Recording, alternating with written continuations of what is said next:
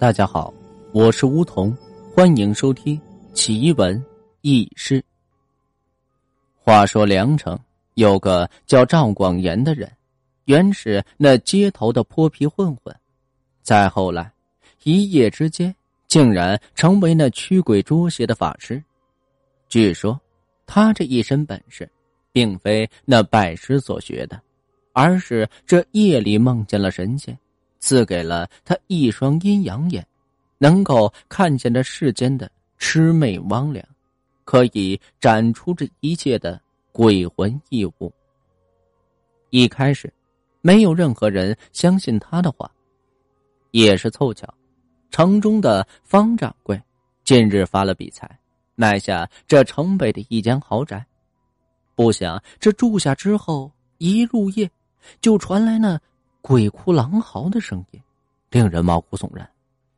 于是，他也抱着试试看的想法，将这赵广言给请了过来。赵广言一进入到这宅子后，一路只是拿着眼睛四处的查看。待他来到后院时，他的目光凝在那座假山之上，又凑近了看了小半晌，跺了跺脚，对方掌柜说道。王老爷，从这里挖下去，必有发现。于是这下人们呀，赶紧拿来那锄头，挖开这地面，果然在这里面找到了一个装有一小缕头发的小盒子。这赵广言解释道：“身体发肤，受之父母，那鬼丢了一缕头发，便寻找不着，所以才会夜夜哭泣。你只要。”将他烧还与他，这宅中定可保你安宁。这方掌柜依照着言而行，果然当天夜里就再无动静。赵广言此时可以说是旗开得胜，也是一战成名。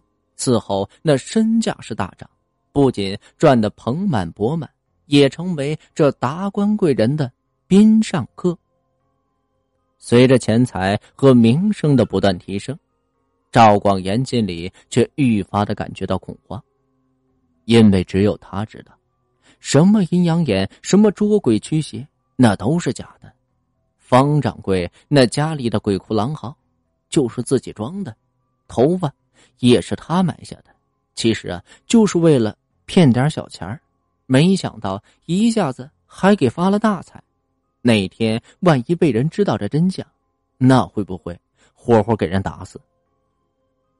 这天晚上，有个衣着破旧、额前有长发遮住眼睛的老人上门去求见。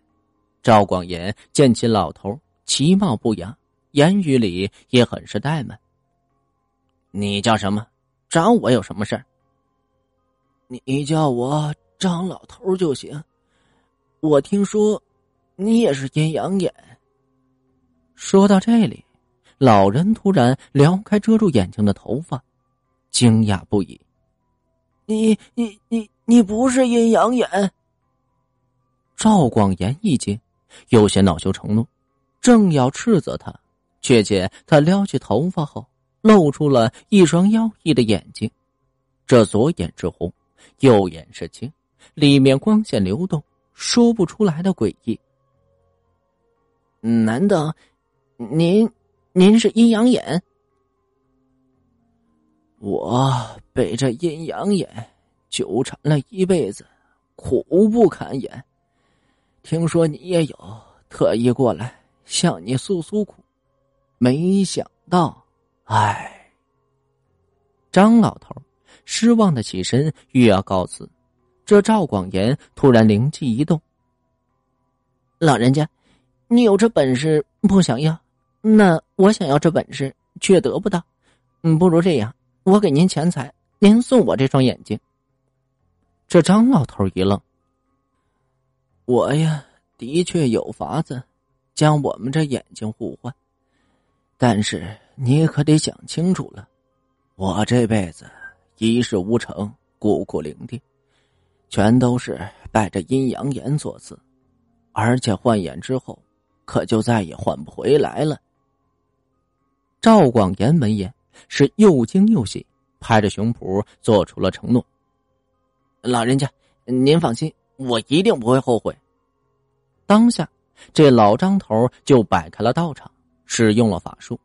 赵广言只觉得自己两个眼珠突然夺眶而出，还没有反应过来，又有两颗眼珠又给飞了过来，安入的自己的眼眶当中。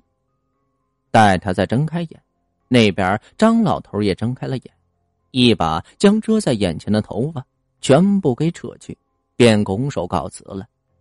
赵广言说要送送老张头，这回头一看，顿时啊，给愣住了。这屋子里竟然满满当当塞满了那鬼魂，不知道多少个，一个个冲他呲牙咧嘴的。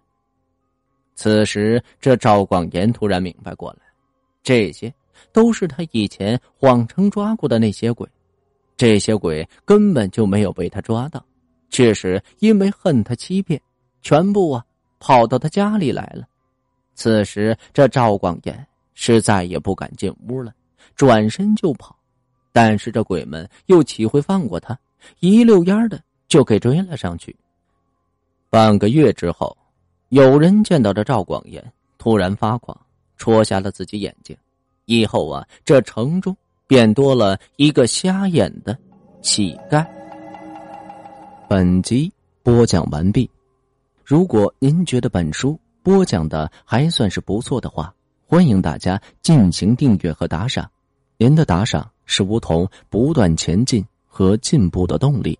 当然了，小伙伴，如果想了解更多。关于奇闻异事录的故事，或者您想把您的奇闻异事分享给梧桐的话，欢迎大家点击梧桐的头像私信梧桐，梧桐在私信区等待着您的私信。